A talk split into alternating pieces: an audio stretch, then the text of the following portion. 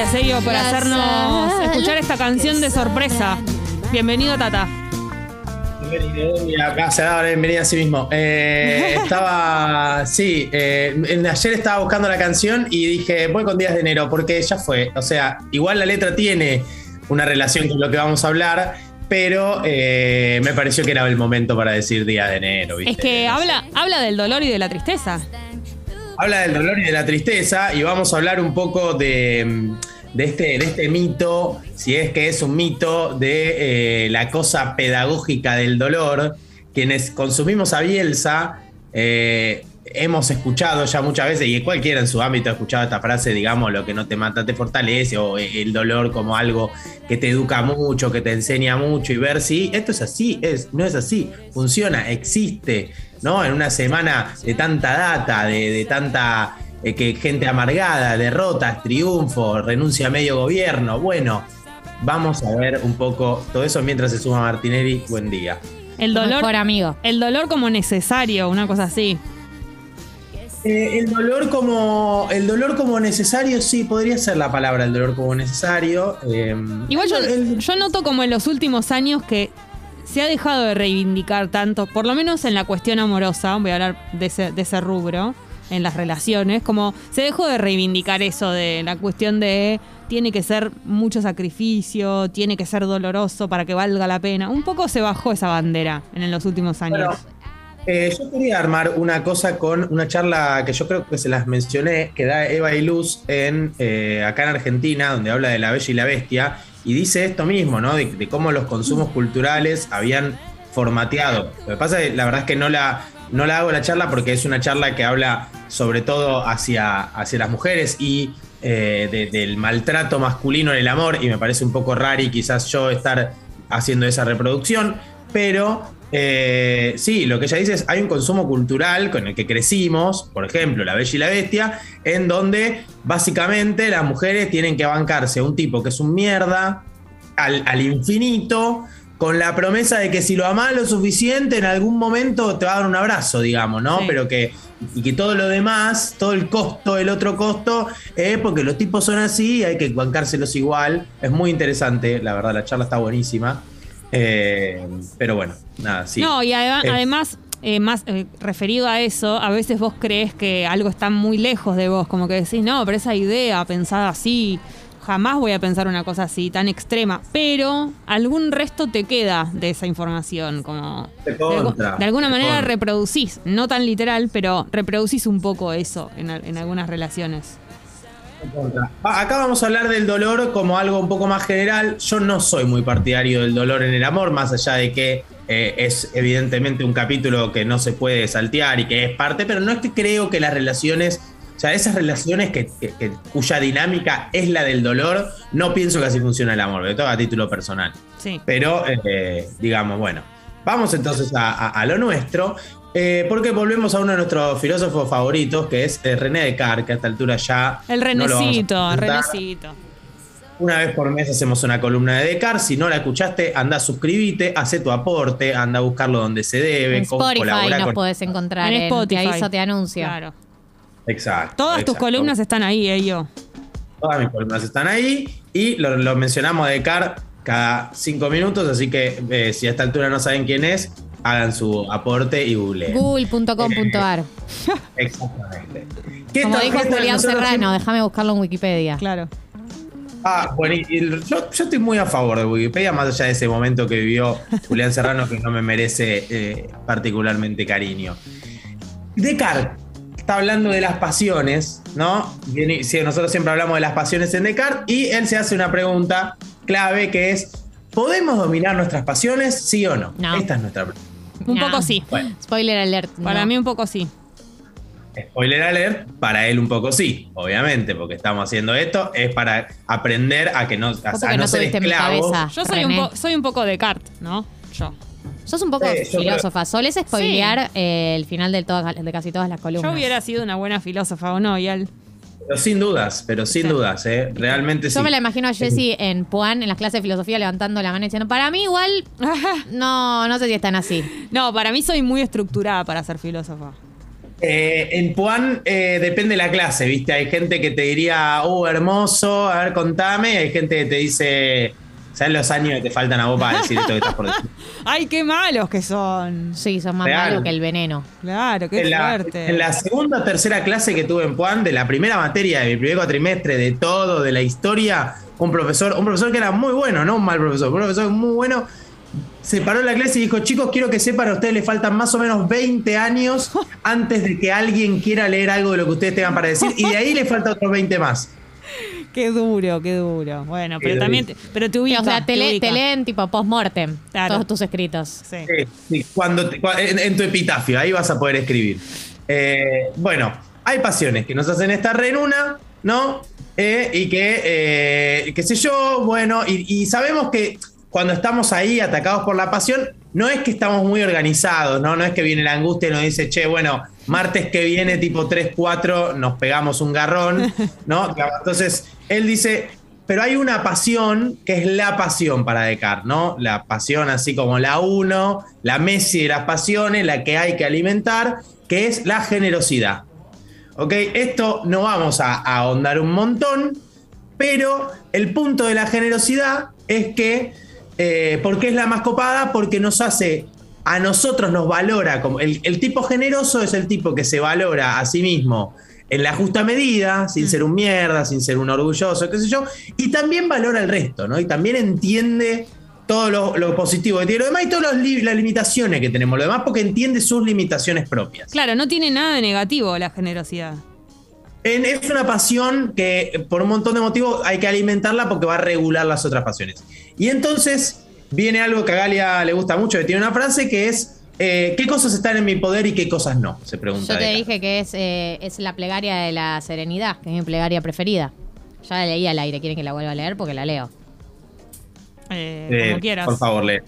La plegaria de la serenidad que dice Dios, concédenos la serenidad para aceptar todo lo que no podemos cambiar, valor para cambiar lo que podemos y sabiduría para reconocer la diferencia. Excelente. Gracias. Bueno, es básicamente lo que Descartes se está planteando en esta instancia, que dice, ¿qué es lo único que importa acá? Eh, lo que está en mi poder. Lo único que, que me interesa es, y la única manera de, de tener libertad y de ser libres, o sea, yo tengo que regular mi deseo hacia las cosas que, que puedo, que dependen de mí. O sea, tengo que laburar y la generosidad me va a ayudar a que todas esas cosas que tengo ganas de hacer que no dependen de mí, bueno, por lo menos no desearlas tanto, porque es como, acá lo que importa es tratar de mantenerlo lo más libre que podamos, o preocuparnos por las cosas que, que dependen de nosotros y eh, la manera es regulando el deseo hacia lo que queremos. Pero bueno, ¿por qué tampoco, tanta pero vuelta? perdón, tampoco sin caer en conformarse, ¿no? Como al otro extremo, con ser conformista y decir como, no, bueno, yo me arreglo con lo que tengo, ¿no? No irse para el otro extremo. No, vamos a ir a buscar cosas, vamos a ir a buscar cosas y acá va a venir el momento del dolor y de Días de Enero y de Antonito de la Rúa, Sí. ¿no? Además, en, antes de- del, del momento que pusimos, ella le dice, de pronto me di cuenta que tenías un montón de heridas y yo qué sé, y este es el punto que va a decir Descartes. ¿Por qué tenemos, tiene que ver todo esto con la tristeza, no?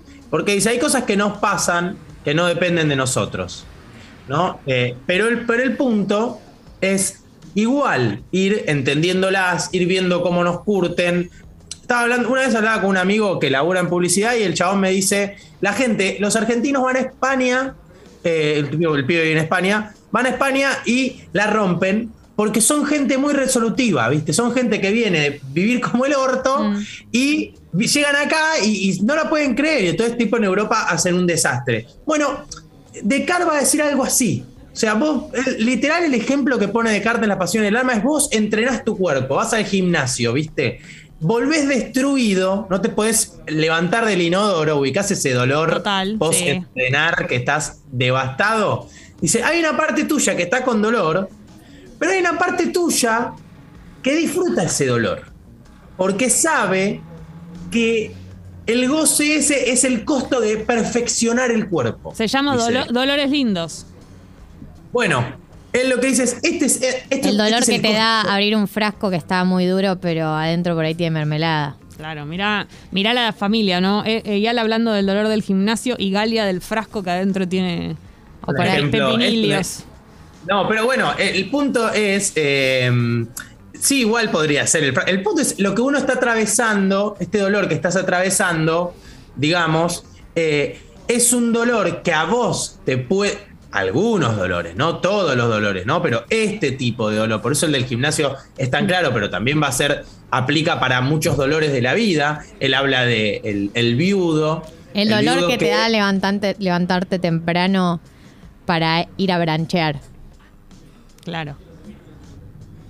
Realmente estás viviendo un momento muy particular con los ejemplos. Eh, Momentos gastronómicos, ¿no? el dolor que me produce a mí tus ejemplos. Este es tengo, tengo otra. El dolor que te da levantarte temprano para irte a, a- a Mar del Plata. Eso sí. Bueno, bueno, por suerte metiste uno normal. Eh, ese dolor, digamos, de estar levantándote, pero para hacer algo que te gusta, bueno, no sé si aplica, no, me quiero morir. En fin, hay un dolor, hay un dolor que, que el punto es que entender eh, la complejidad del dolor y entender que detrás de algunos dolores, de, Sí. de dolores que, que no dependen de nosotros, dolores que hay que atravesar, él va a empezar a encontrar un cierto goce a resistir el dolor. Porque al resistir la tristeza, uno se da cuenta de que la vida no termina ahí, que la vida sigue y que la persona que viene después de esa tristeza está más curtida, tiene más recursos, es hasta más perfecta, digamos. Puede ser No, que por- haya una manera de diferenciarlos. Se me ocurre pensar, es difícil no saberlo antes, pero digo, una diferencia entre un dolor y otro y una manera de detectarlo podría ser cuando los dolores tienen una especie de posible futuro positivo y los dolores que uno No van a ningún lado. no van a ningún lado. Esa podría ser la manera de... Te vuelven el loop, el mismo Claro, dolor. de detectarlos antes. Claro, bueno, porque la idea no es hacer una pedagogía del dolor y decir, bueno, vamos, a- sino saber, porque, digamos, ¿cuál es, es la discusión? ¿Viste? La discusión es, bueno, pareciera, hay como una cierta línea a veces en, la búsqueda de la felicidad, que lo hemos hablado acá alguna vez, los estoicos y demás, que es, tratemos de sentir lo menos posible, ¿viste? Sufrir lo menos posible y también disfrutar lo menos posible, porque cuando uno disfruta mucho, corre el riesgo de quedarse sin eso que disfrute. Y entonces, ¿qué es lo que dice Descartes? No, viejo, no es por ahí.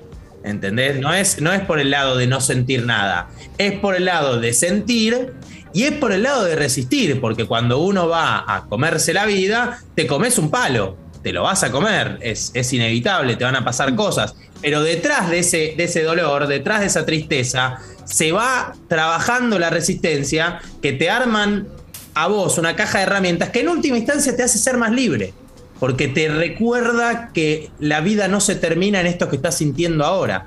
Digo, cuando hablábamos la, la- la semana pasada de la playlist que tiene Galia para llorar, que me pasó cuando me rompieron el corazón. Llorar se llama. Eh, se llama llorar, le puso, se, se- se- se ocupó de que nadie entienda de qué se trataba Sí, la playlist. Sí. Eh, vos armás ese tipo de herramientas una vez que atravesás esa sensación en tu vida. Yo cuando estaba mal, mi psicólogo me dijo, vos estás mal porque te está pasando algo que no te había pasado, estás descubriendo un camino emocional nuevo. Ese tránsito que es doloroso es el costo de desarrollar una herramienta que para la próxima, esperemos, te encuentre un poco más preparado. Y ese es el punto. La resistencia sobre seguir adelante con esos dolores te hacen a vos, digamos, una persona más armada, más resistente y te hacen más libre porque te recuerdan que no va a ser ahí el punto final de la cuestión. Sí, aunque también hay dolores que por más de que se parezcan siempre son nuevos, ¿no? Como que uno dice, bueno, ya este Se momento- revitalizan. Claro, ¿cuántas veces sufrí por esto? Y miles. Y, Y vas ya a seguir sufriendo. debería sufrir menos. Y No. un poco sí, pero en realidad No. cada, cada dolor es nuevo, por más de que se parezca No. al otro. Tal, tal vez no sufrís menos, pero decime si no, sa- no te imaginás, si no ves en algún lugar el final, si no cómo- sabés. Claro, sé cómo salir de ahí. Ya conozco el camino. Claro. Exacto. Ya sabés cuáles son los pasos, ya sabés qué va a pasar. Mientras veo que Galia está muy metida con lo que estoy diciendo. Te estoy Eh, escuchando. Mirá cómo te reclama tu hermano. No tenés corazón, Galia. Por favor, te pido. no tiene corazón. Sí, lo no mejor tiene sí. corazón. Se saca cositas del ojo un día. A la semana siguiente te Sí, bosteza sí, sí. en la cara. No me saqué cosita del A ver, ojo. la columna con Eyal hoy. Hoy la columna con Eyal en Galia.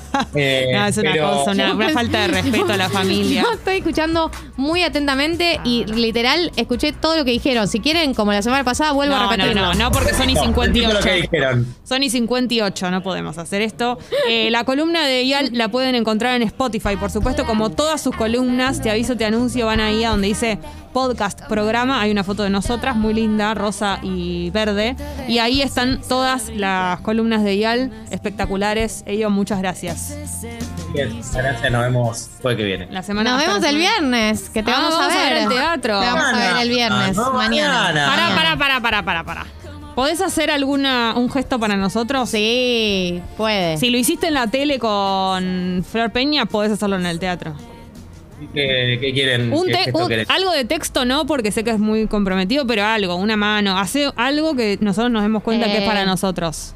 Que haga. Que haga. ¿Ubicás el gesto? El de surfer. El de surfer, que es el dedo gordo y el último dedo Y el chiquito de la, de la mano.